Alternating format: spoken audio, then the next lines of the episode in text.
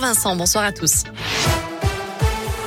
Une, le passe vaccinal validé par le Conseil constitutionnel. Les sages ont approuvé la plupart des dispositions du projet de loi, notamment les vérifications d'identité par les patrons de bars, de cafés et de restaurants.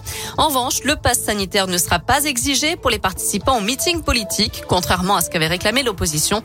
Les organisateurs pourront tout de même limiter le nombre de participants, distribuer des masques ou bien simplement aérer les salles.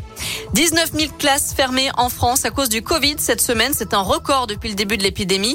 Chiffre dévoilé par le ministère aujourd'hui. Dans l'académie de Clermont, elles sont 337 fermées, soit un peu moins de 4% du total. En parlant de Covid, un couple de la banlieue lyonnaise a été mis en examen pour avoir édité un millier de faux passes sanitaires. Pour y parvenir, il avait piraté le compte d'une infirmière en Gironde. Le couple a été interpellé mardi après six mois d'enquête. L'homme a été placé en détention provisoire. La femme est sous contrôle judiciaire.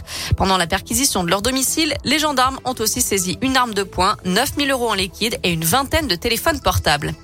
Vous l'avez certainement remarqué en faisant vos courses, les prix augmentent. Ceux des fruits et légumes ont fait un bond de 9% entre 2019 et 2021, d'après une étude réalisée par l'association de consommateurs Famille Rurale. Elle a ainsi calculé qu'une famille de 4 personnes doit dépenser entre 450 et 1178 euros par mois, selon qu'elle ne mange que du bio ou pas. Elle demande donc la mise en place d'un chèque fruits et légumes en 2022. Par ailleurs, Auchan, Leclerc, Intermarché Casino rappellent du jambon potentiellement contaminé par la listeria.